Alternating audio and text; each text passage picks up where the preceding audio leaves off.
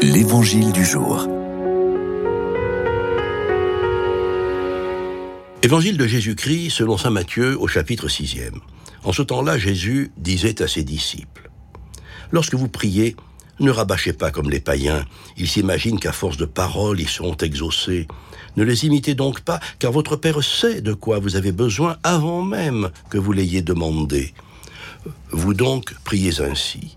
Notre Père qui es aux cieux, que ton nom soit sanctifié, que ton règne vienne, que ta volonté soit faite sur la terre comme au ciel. Donne-nous aujourd'hui notre pain de ce jour. Remets-nous nos dettes comme nous-mêmes nous remettons leurs dettes à nos débiteurs. Et ne nous laisse pas entrer en tentation, mais délivre-nous du mal. Car si vous pardonnez aux hommes leurs fautes, votre Père céleste vous pardonnera aussi.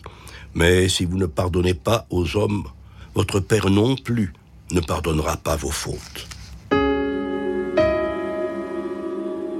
Je demandais hier quel était le don que le Père nous fera si nous pratiquons les bonnes œuvres dans le secret.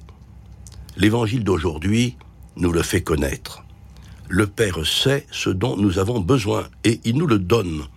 C'est cette prière extraordinaire qui est un des pivots de notre vie chrétienne et que nous nommons le Pater, le Notre Père.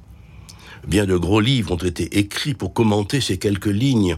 C'est cette demande qui nous sont si familières. Résumons-les. Les premiers mots nous rappellent que nous prions en communauté. Nous ne disons pas mon Père, seul Jésus peut le dire, mais notre Père.